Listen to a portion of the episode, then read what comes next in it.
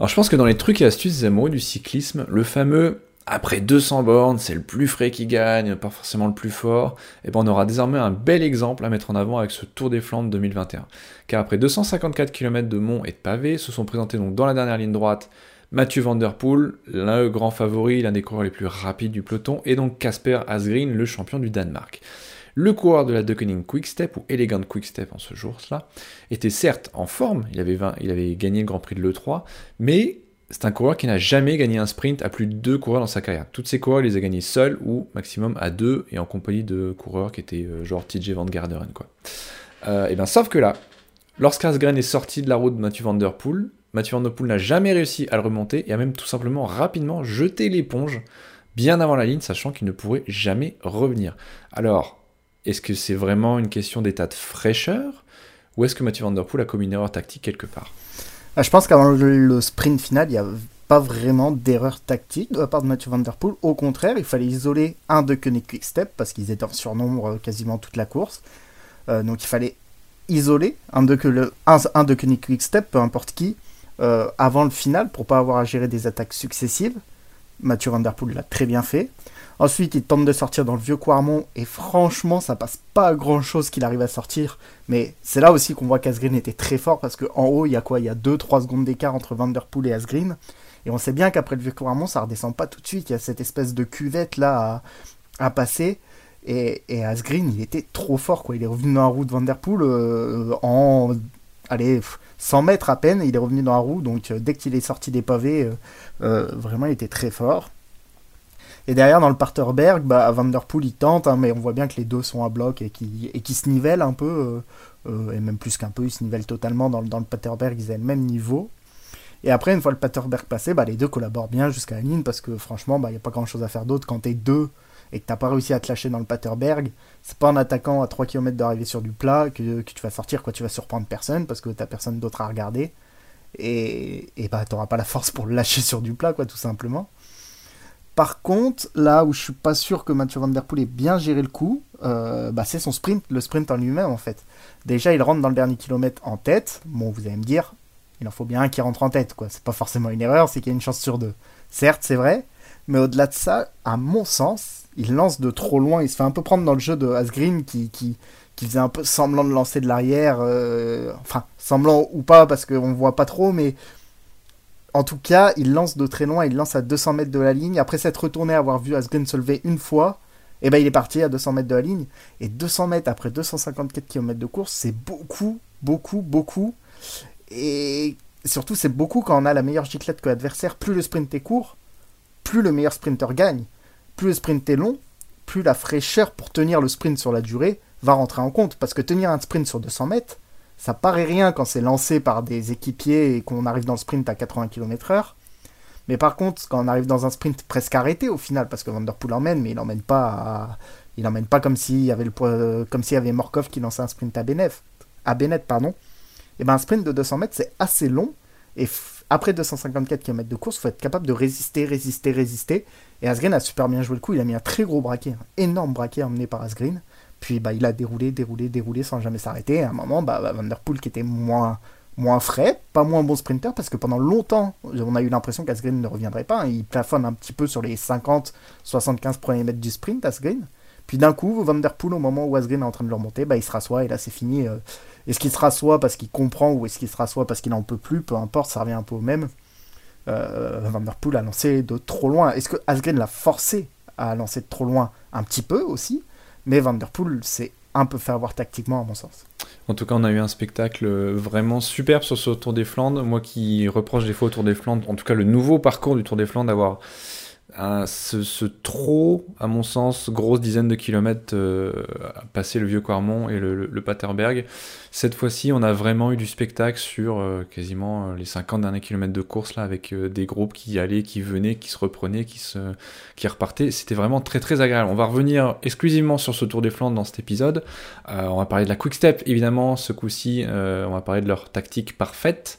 Euh, puisqu'ils ont gagné cette fois-ci. Euh, Wood Van Hart, pas si fort que ça, et même de moins en moins fort peut-être en ce moment. Euh, Anthony Turgis qui confirme, et on parlera aussi un peu d'AG2R Citroën.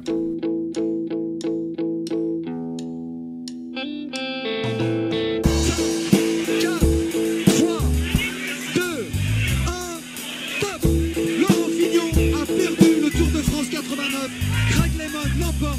Il va garder qui points, on dirait. Oh là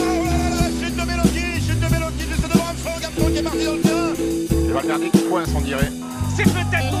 jour, Julien, Alors, printemps et saison des classiques oblige, nous parlions déjà de la Duckening Quickstep la semaine dernière en se demandant quelle serait justement la tactique adoptée avec Julien Lafilippe comme tête d'affiche, mais l'habituel trou de secours plein à craquer de second couteau. La Deceuninck en difficulté à Milan-San Remo et à Ganvé-Velgem, mais maîtresse tactique sur le 3, et eh bien à cette fois bien répondu, présent avec deux hommes très forts, en tout cas un très très fort, et puis Julien Lafilippe dont on ne saura peut-être pas au final quel était son vrai état de forme, mais donc surtout le vainqueur du jour, Casper Asgreen. Concrètement, lorsque la course s'est décantée, on s'est retrouvé avec les grands grands favoris devant, Wood Van Aert, Mathieu Van Der Poel, à la Philippe, Asgreen donc, deux coureurs de la Bahreïn qui traînaient dans le coin et qui, ou qui avaient lancé les, hostilités, et Anthony Turgis qui a encore fait l'élastique euh, sur ce coup-là. Mais à 27 km de l'arrivée, eh ben c'est Asgreen qui a attaqué, obligeant Wood Van Aert et Mathieu Van Der Poel à répondre mais aussi plaçant à la fin dans une, dans une position précaire, car clairement, avec les deux Bahreïn et Turgis, il n'était pas équipé pour revenir sur le groupe de tête. Donc en fait, l'attaque d'Asgreen condamnée certainement à la Philippe. Et à ce moment-là, eh ben, si on part du principe que sur le papier, la Philippe est le plus fort des deux coniques, est-ce qu'on se demande si Asgreen n'a pas fait une erreur? Non, je pense pas. Euh, déjà parce qu'à ce moment-là, Alaf et Asgreen, à mon avis, savent qui est le plus costaud des deux. Mais au-delà de ça, euh, même dans la tactique d'être en supériorité numérique, dans tous les cas, c'est bien joué d'attaquer sans cesse. Et si Asgreen se sentait moins fort, une fois qu'il voit qu'il est avec Van Aert et Van Der Poel, bah, il arrête de rouler. Il arrête de rouler, soit Van Aert et Van Der Poel continuent à rouler, et dans ce cas-là, Asgreen fume la pipe et va gagner exactement de la même manière. Soit les deux autres arrêtent de rouler aussi, ils auront fait l'effort de, revenir sur Asgreen. À Philippe derrière n'aura pas mis un coup de pédale, il sera fait ramener sans, sans faire d'effort non plus. Donc non, je pense pas que ce soit mal joué pour Asgreen d'être parti, d'avoir contré. Euh, Alaf a joué le marquage derrière sur euh, Turgis et les Bahreïn. La question peut peut-être se poser est-ce que c'était malin de faire le marquage sur les, les, les Bahreïn et Turgis? Est-ce qu'ils étaient vraiment dangereux? Bon, ils ont joué la technique classique de. Euh, il y en a un qui sort devant, l'autre qui fait marquage derrière. Et à mon avis, Asgreen à ce moment-là savait déjà qu'il était très fort. Euh, dans le Tyenberg qui est venu juste avant cette attaque, euh, il y a même le Kreuzberg ensuite, mais en tout cas dans le Tyenberg où tout s'est décanté, euh, c'est Asgreen qui accélère, relayé par Van Der Poel, mais en tout cas on sent que c'est les deux qui peuvent accélérer. Et surtout, plus tôt dans la course, je ne sais plus dans quel mont, c'était déjà Asgreen et Van Der Poel qui avaient attaqué, et pour le coup, tout le monde avait eu du mal à suivre Asgreen et Van Der Poel. Alors, je pense qu'à ce moment-là, et il me semble avoir lu dans la presse, Asgreen savait qui était le plus fort des deux de Step. Du coup, ils ont joué comme ça.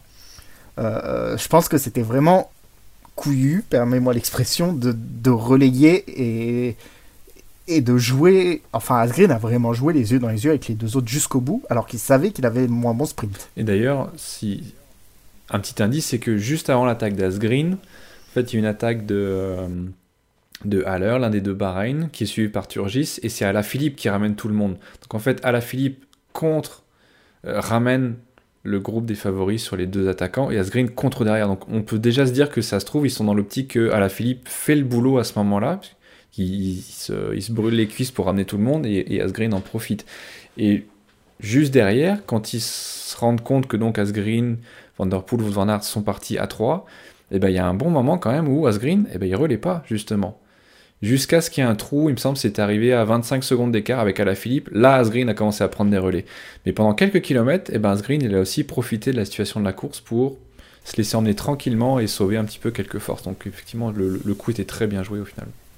Ouais, puis ça, c'est ça, c'est la dernière étage de la fusée, mais il y a toute une cabale montée avant avec Ballerini qui est le premier à lancer la course de très loin accéléré avec, euh, avec euh, Ballerini qui attaquait à tour de rôle et c'était assez marrant parce que dès qu'il y en avait un qui attaquait, il y avait un Alpecin et un Jumbo qui étaient forcément dans les coups aussi. D'ailleurs, je pense que ça a beaucoup usé euh, Nathan Van donc le l'équipier principal de Wood Van Aert, qui était déjà dans ses coups à 80 km de l'arrivée, et qui a un peu contribué au fait que euh, Van Aert soit isolé, même si je pense que dans tous les cas, une fois qu'ils se sont retrouvés à 4, il n'y avait plus grand chose. Enfin, une fois qu'ils se sont retrouvés à 6-7 devant, dans tous les cas, il n'y aurait, pas, eu Van donc. Il y a très peu de chances pour qu'il aurait, aurait suivi, donc je pense pas que ça ait changé grand chose. En revanche, ce que ça a changé, c'est que Asgreen et Alaf, à 50-60 km d'arrivée, ils ont déjà attaqué. Asgreen, il attaque dans un premier mont, ça crée un petit groupe. Van Aert n'est pas dans ce groupe. Premier effort pour rentrer, avec Van Hooydonk qui l'aide à ce moment-là. Euh, ensuite, c'est Alaf qui sort. Euh, Alaf se fait reprendre, mais encore une fois, Alaf Philippe, euh, Van Aert pardon, a dû rouler. En fait, Van Aert a un peu passé la journée à devoir boucher des petits trous. Des petits trous de rien du tout, mais il a passé la journée à boucher des trous parce que devant, à chaque fois, il y avait au moins un coureur dangereux. Et à chaque fois, ce coureur dangereux, bah, c'était un de Koenig Quickstep. Donc, ils ont vraiment usé Wood Van Aert toute la journée. Un petit peu Mathieu Van Der Poel aussi, parce que la fois où c'est Alaf devant, il n'y a ni Van Der Poel ni euh, Van Aert, donc Van Der Poel doit rouler un petit peu aussi. Alors, est-ce que c'est ça qui a fait la différence? Je ne sais pas, mais voilà, ça fait partie de la tactique globale qui était vraiment rondement bien menée. Et une fois qu'ils se sont retrouvés à 4, je pense que Asgreen et Ala Philippe se sont parlé. Ils ont dit c'est qui le plus fort aujourd'hui? Puis ils ont mis un point final à aller chercher cette course. Après, euh, ils sont pas passés loin de faire deuxième aussi, hein, ça je vois pas grand chose. Mais je pense qu'ils auraient fait deuxième, on aurait quand même salué leur stratégie qui était, qui était la bonne, quoi. C'était essayer de s'isoler.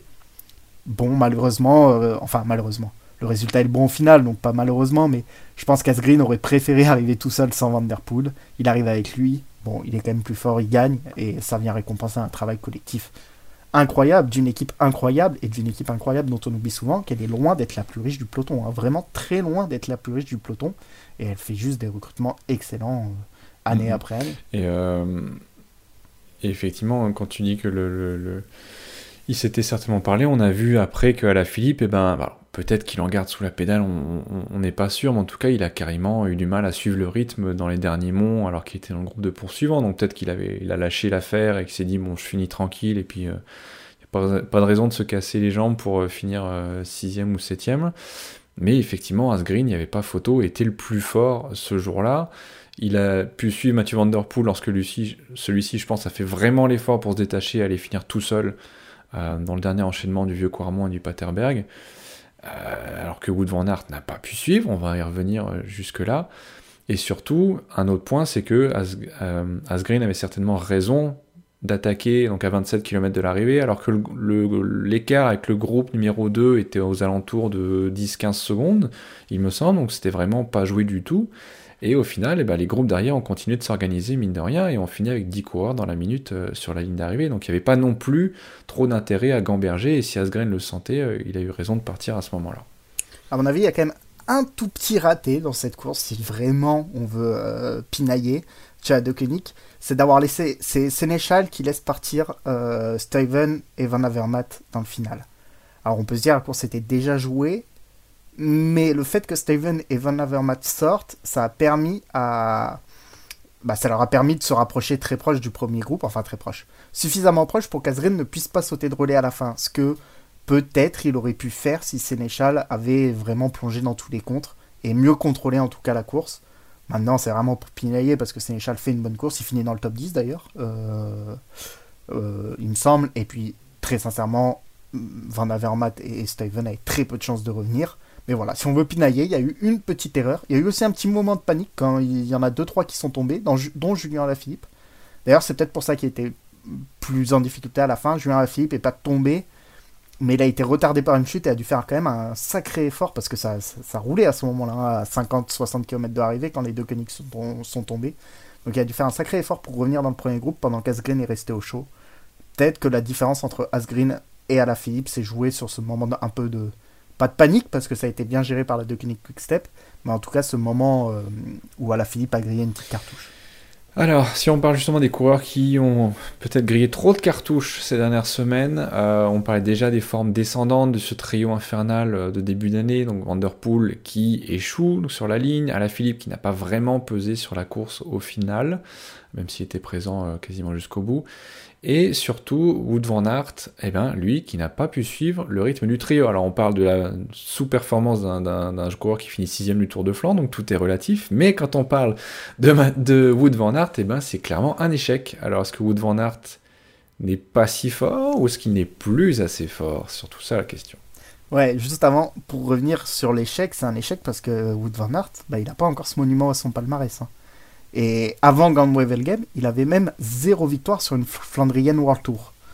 Et je crois même sur une Flandrienne tout court. Mais en tout cas, Wood Van Aert n'a pas le palmarès qui... que son talent lui permettrait d'avoir. Donc, sixième du Tour de Flandre, c'est une contre-perf, qu'on la remette en, relief ou pas, c'est une contre-perf, sixième du Tour de Flandre pour Wood Van Aert. Euh, déjà, lui, tout ce qui l'intéresse, la victoire. Et en plus, en dehors du podium, c'est presque euh, inconcevable pour celui qui porte les espoirs belges en ce moment sur ce genre de course. Maintenant, pour revenir sur ta question, je suis. Voilà, c'est sûr que c'est inquiétant parce que il a passé la journée à essayer de boucher les trous, je l'ai dit. Mais ces trous, ils ne sont pas toujours créés tactiquement. Alors, il y a des fois, il n'a pas suivi les roues. Mais il y a aussi des fois, notamment la toute première accélération Asgreen Vanderpool, on sent qu'il est juste euh, en retrait, quoi. Il peut pas suivre les deux et il est obligé de boucher le trou derrière. Donc il grille une cartouche derrière et il la grille pas parce que tactiquement il n'a pas voulu suivre. Il la grille parce qu'il était juste bah, pas capable de suivre.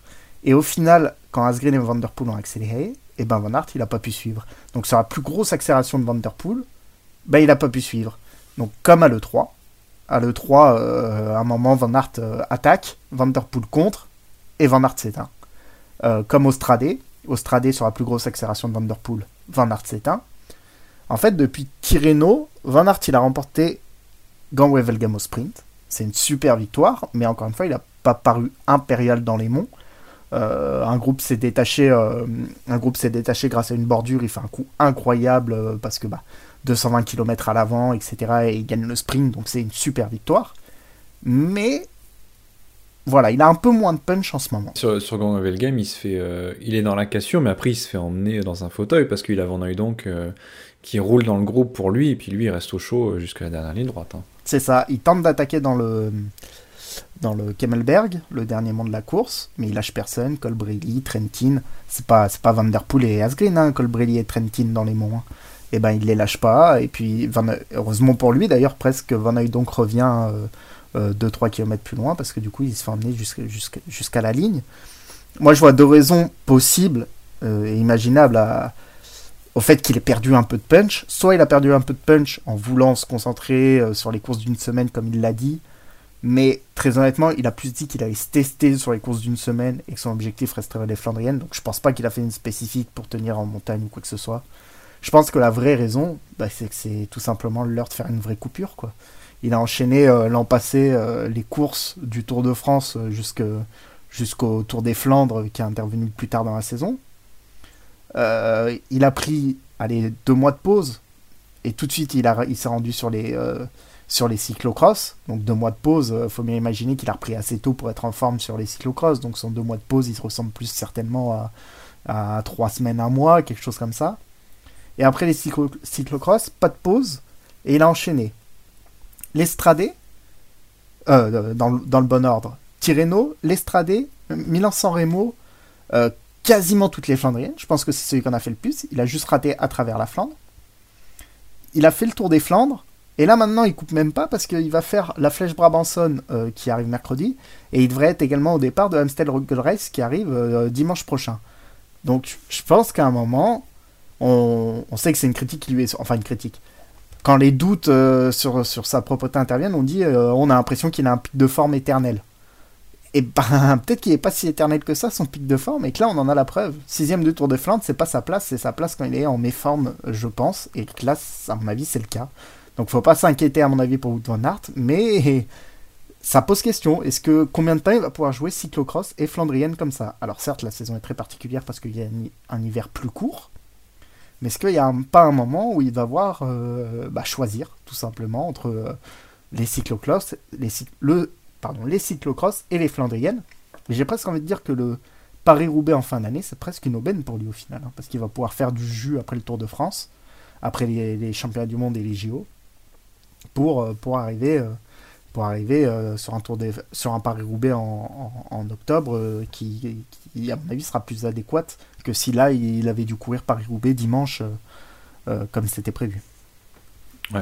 Et honnêtement, là, s'il avait dû courir Paris-Roubaix sur cette forme-là, il avait très très peu de chances euh, de, remporter la course.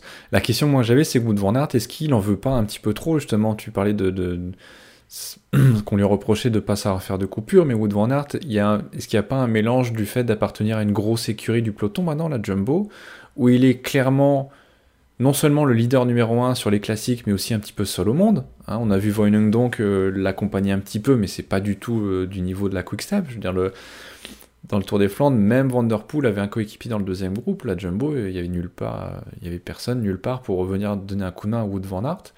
Et puis, bah, on voit par exemple un Mathieu Van Der Poel qui lui aussi a enchaîné les courses l'automne dernier, le cyclocross où il a battu Wood Van Aert, et puis une saison classique où bah, il fait mieux que Wood Van Aert, il remporte l'Estradé, il fait deuxième au Tour, de, des Flandres, mais en se disant aussi que, eh ben, il aurait dû courir par Roubaix, mais après ça, ça s'arrêtait là. Wood Van Aert, il va changer de direction, il va se préparer pour les qualifications olympiques en VTT. Oui, vous avez bien entendu, parce qu'il veut faire les Jeux olympiques en VTT. Euh, et puis il reviendra sur le Tour de France pour utiliser le Tour de France comme préparation pour les Jeux Olympiques. Mais en VTT. en VTT. mais ce qui est très bizarre, mais c'est comme ça.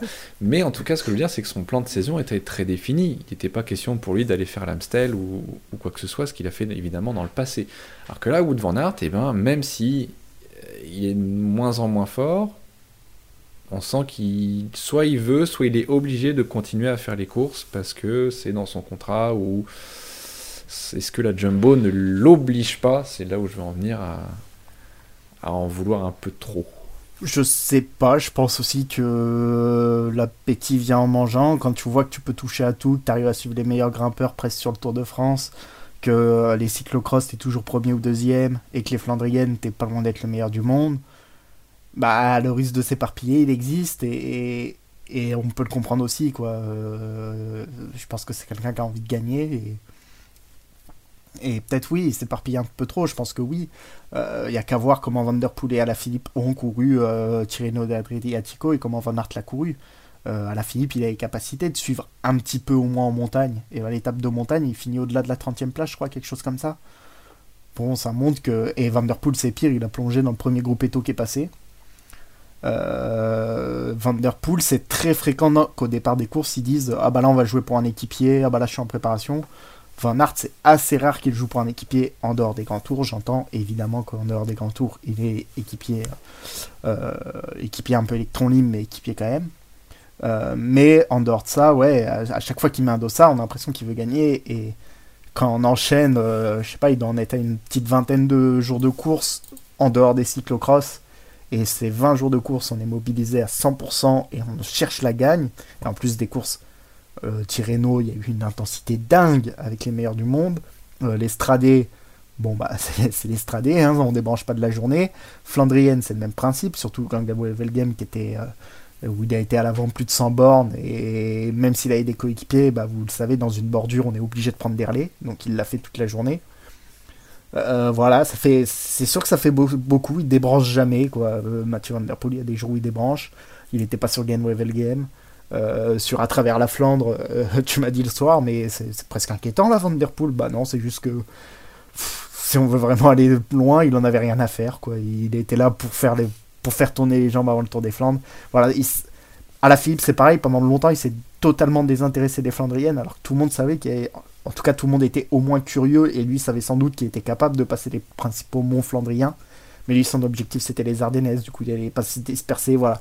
Van Aert a pas pour l'instant, dans sa carrière, réussi à s'accrocher à un objectif, ou en tout cas, il s'éparpille beaucoup, et, et oui, c'est quand même assez fréquent qu'il passe à côté de ses objectifs, c'est pas la première fois, et, et ça peut commencer à devenir un petit peu inquiétant. Euh, maintenant, euh, sa carrière est encore longue devant lui. Alors, après les déceptions, on maintenant des bonnes surprises. On en parlait la semaine dernière, le français en forme du moment, outre Julien Philippe évidemment, mais c'est tout relatif, c'est Anthony Turgis. Et il n'a pas déçu, puisqu'il a répété une nouvelle fois sur ce tour de fond le numéro auquel nous a habitués ce printemps, c'est-à-dire se faire piéger dans un deuxième groupe, puis rouler comme un mort de faim pour revenir devant. Ce coup-ci, il a réussi, puisqu'il se trouvait donc dans le groupe de 7, un groupe royal de 7, euh, à 27 bandes de l'arrivée, au moment où Asgreen, Vanderpool et Wood sont partis. Il finit sur la ligne d'arrivée dans le deuxième groupe, donc à la huitième place, juste derrière Florian Sénéchal d'ailleurs, et devant Christophe Laporte, deux autres Français qui étaient dans ce groupe. Mais euh, la question c'est que, bah, on parle des petites erreurs tactiques là qui se multiplient, mais comment Turgis aurait-il pu mieux faire? C'est assez dur à dire parce que le moment où le groupe de 6, puisque Turgis n'était pas encore dedans, sort, avant que ça se recompose à 7 quand Turgis fasse le jump, Bref, les quatre gros sortent dans le Tyenberg à 37 km d'arrivée. Quand je dis les quatre gros, c'est les deux de Koenig Quickstep, Van Der Poel, Van Aert. Ils sortent dans le Tyenberg. C'est d'abord Asgreen, puis euh, Van ou l'inverse, en tout cas les deux qui étaient les plus forts ce jour-là, qui accélèrent euh, dans la gouliche sur le bord droit, et tout le monde est en file indienne dans la gouliche. Et, euh, et Laporte, et- d'abord Laporte puis Van Avermaet ne peuvent pas suivre. Et Turgist est comme une ou deux places derrière euh, Laporte euh, dans ce groupe. Du coup, bah, il peut pas suivre. Enfin, il peut pas faire le jump tout de suite pour revenir sur les quatre de devant qui étaient vraiment trop forts pour pouvoir faire le jump derrière. Et il est pas directement en contact d'eux au moment où ils accélèrent. Du coup, il peut pas suivre. Maintenant, Tuns euh, sur le sommet du Tyenberg fait le jump. En tout cas, essaye de faire le jump. Il attaque sur le haut du pavé. Donc Turgis aurait pu prendre sa roue. Mais Turgis fait le choix de rester au chaud. Et Tuns derrière, parce que ça se regarde un petit peu devant, parvient à revenir et à rejoindre Marco Haller qui lui était devant. Et voilà comment il se retrouve 6 devant. Donc sans Turgis qui lui est resté au chaud dans le deuxième groupe. La question, c'est est-ce qu'il pouvait suivre, mais qui a préféré rester au chaud, ou est-ce qu'il était à bloc à ce moment-là? Et à mon avis, la réponse à cette question, ça conditionne euh, bah, la réponse à ta question principale, c'était euh, comment faire mieux, quoi. S'il avait les moyens de suivre les gros favoris et que tactiquement, il a choisi de ne pas le faire à ce moment-là, ou en tout cas qu'il a choisi de ne pas aller avec euh, Dylan Tuns, ce qui peut se comprendre, hein. tu te dis euh, pourquoi j'irais suivre Dylan Tuns, j'ai quand même plus de chances de rentrer en restant, dans un groupe de 20. Euh, bah si c'est ça, oui, derrière on peut le regretter parce qu'il serait rentré avec Tuns assez facilement. Euh, mais c'est loin d'être sûr, hein, parce qu'à mon avis, à ce moment-là, tu vois un mec partir, euh, t'essayes de le suivre, quoi. Quand t'es rendu à 37 km de l'arrivée du de Tour de Flandre, je pense que il était un peu juste à, ce moment-là, et c'est bien dommage, parce que derrière, il fait un sacré numéro, encore une fois, hein, tu l'as dit, pour, pour rentrer dans le premier groupe. C'est une dizaine de kilomètres plus loin, dans le Kreuzberg. Le petit groupe, enfin le petit groupe, le groupe d'une dizaine de coureurs se retrouve à 10 secondes du groupe de tête, et absolument tout le monde veut faire le jump. T'as Pitcock qui a mis un relais de malade mental pour que Van Barle tente de faire le jump. Euh, t'as Laporte dans le groupe qui essaye de faire le jump. Et au final, bah, personne parvient à suivre Turgis quand il accélère dans le Kreuzberg. Dans ce petit groupe, il n'y a que Turgis qui, qui sort du groupe. Puis une fois sorti, c'était pas fait. hein. Parce qu'en en haut du. Ça s'est pas regardé devant, ça, on l'a pas attendu. hein. C'est. Et. Et sur Eurosport, Di Grazia s'est excité euh, derrière Turgis, ça a raison, on était tous derrière notre télé à dire Allez Anto, allez reviens, reviens, il n'y a plus rien, parce qu'il a vraiment cravaché pour revenir. Et, c'était vraiment impressionnant. Et ce qui était le plus impressionnant, c'est qu'il rentre, il, laisse sauter un relais, et tout de suite il est à l'avant. Tout de suite il prend les relais avec les autres. Euh, Aller sort, il saute dans sa roue. C'est le premier à sauter dans la roue. Et voilà, il n'a pas exprimé tant que ça le besoin de souffler de l'énorme effort qu'il a fait. Alors je dis pas tant que ça, parce que au moment où Asgreen contre à l'heure, donc après que la Philippe l'ait ramené, tu l'as dit plus tôt dans cet épisode, Asgreen contre et il y a les deux Van Avermaet et Van Der Poel qui sortent. Turgis, il les voit partir sur la gauche de la route, mais il va quand même à droite chercher le bidon que lui tendait le soigneur, parce que je pense qu'à ce moment-là, ça commence à faire, beaucoup dans les jambes. hein. On, voit à ce moment-là euh, en vue d'hélicoptère, du coup c'est assez dur de le voir, mais on voit qu'au faciès, euh, c'était le moment de faire un gros... euh, et, malheureusement, c'est à ce moment-là que la course se décante. Et c'est dommage parce que je pense qu'il avait les jambes pour faire beaucoup mieux, mais le trou à boucher lui a fait mal. Après, faire beaucoup mieux, euh, quand on voit comment la course se décante derrière, est-ce que lui tout seul ou lui avec Van Aert, par exemple, aurait réussi à tenir euh, pour aller chercher le podium? C'est pas dit. Je pense qu'il y a assez peu de scénarios de course, dans le sens où je pense pas qu'il était capable de suivre Van Der Poel et Asgreen. Ça, je pense qu'on est plus ou moins d'accord. Quand ils sortent dans le, dans le vieux Quarmont, ils allaient à une vitesse folle. Je pense qu'il y a assez peu de scénarios de course qui vraiment donnent à Anthony Turgis le podium, sauf le scénario de course où, il- où du coup il a fait moins d'efforts parce qu'il a réussi à suivre les meilleurs tout de suite, et du coup il est plus frais dans le final et il peut suivre Steven et Van Avermaet. Mais voilà, après ça aurait été des scénarios de course un peu différents, et je pense que même en suivant les meilleurs, il aurait été revu par le groupe de derrière, euh, parce que tout le monde a été revu en fait, à part Asgreen et, Van Der Poel. Et donc, il, aurait, il serait retrouvé un petit peu à la case départ. Donc, ça aurait été dur de faire mieux. Et puis, sincèrement, un top 10 pour Turgis, c'est vraiment génial. Et je pense que quand tu es capable de jouer top 10, euh, ça veut pas dire que tu es capable de gagner un jour, mais ça veut dire que tu es vraiment capable de monter sur la boîte un jour. Euh, parce qu'il suffit que le scénario de course soit un peu différent. Et puis, c'est Turgis sur la boîte. quoi. Donc, il est dans les 10 meilleurs, je pense, Flandriens du monde, si ce n'est mieux. Et un jour, ça va lui sourire. Il sera sur la boîte, soit soit du Tour des Flandres, soit, euh, soit, soit de Paris-Roubaix, même si je pense que le Tour des Flandres lui convient un peu mieux. Alors finissons ce bilan du Tour des Flandres en parlant d'AG2R Citroën, équipe française qui avait fait des classiques et des Flandriennes un objectif principal euh, après les remaniements d'effectifs euh, d'intersaison. Et l'équipe bah, n'a pas vraiment répondu aux attentes. Alors certes, Greg Van Avermaet finit troisième de ce Tour des Flandres, euh, mais n'aurait pas pu la gagner. Par contre, comme tu disais, il y a une différence entre finir placé et pouvoir gagner. Euh, il a plutôt bénéficié d'un concours de circonstances, qu'il s'est fait ramener un peu tout le long de la course par les divers groupes dans lesquels il était, avant de tenter sa chance dans le final. Euh, donc finit troisième. Oliver Nasson, lui, finit au-delà de la 30e place. Nasson qui était 19e à travers la Flandre, 16e de Gambevel Game, 4e de l'E3, c'est sa meilleure performance, 21e de Milan-San Remo, 16e de Kurn, Bruxelles-Kurn, 19e de Lomloop, présent mais jamais proche de gagner. C'est mieux pour Gret Van Avermaet qui signe des top 10 sur le Tour des Flandres, sur à travers la Flandre, le 3 et Kurn, plus une 13e place à Milan-San et 12e de Gambevel Game. Mais là encore, placé, mais pas proche de gagner. Donc, est-ce qu'on est vraiment déçu ou pas? Malheureusement, c'est un peu là où je m'attendais à les voir après, ce qui, après qu'ils aient pris leur tournant classique, dans le sens où ils sont allés chercher de super coureurs classiques, euh, Greg Van Avermaet et Nathan. Mais, enfin, on le voyait qu'il y avait 3, 4, enfin, qu'il y avait deux coureurs et une équipe qui était au-dessus du lot, quoi. De Quickstep, Van Aert et Van pour les battre. Euh, pour les battre, faut avoir déjà les jambes d'une vie et puis en plus euh, un peu de chance, quoi. Donc, c'était quand même très difficile d'imaginer AG2R gagnant sur le papier.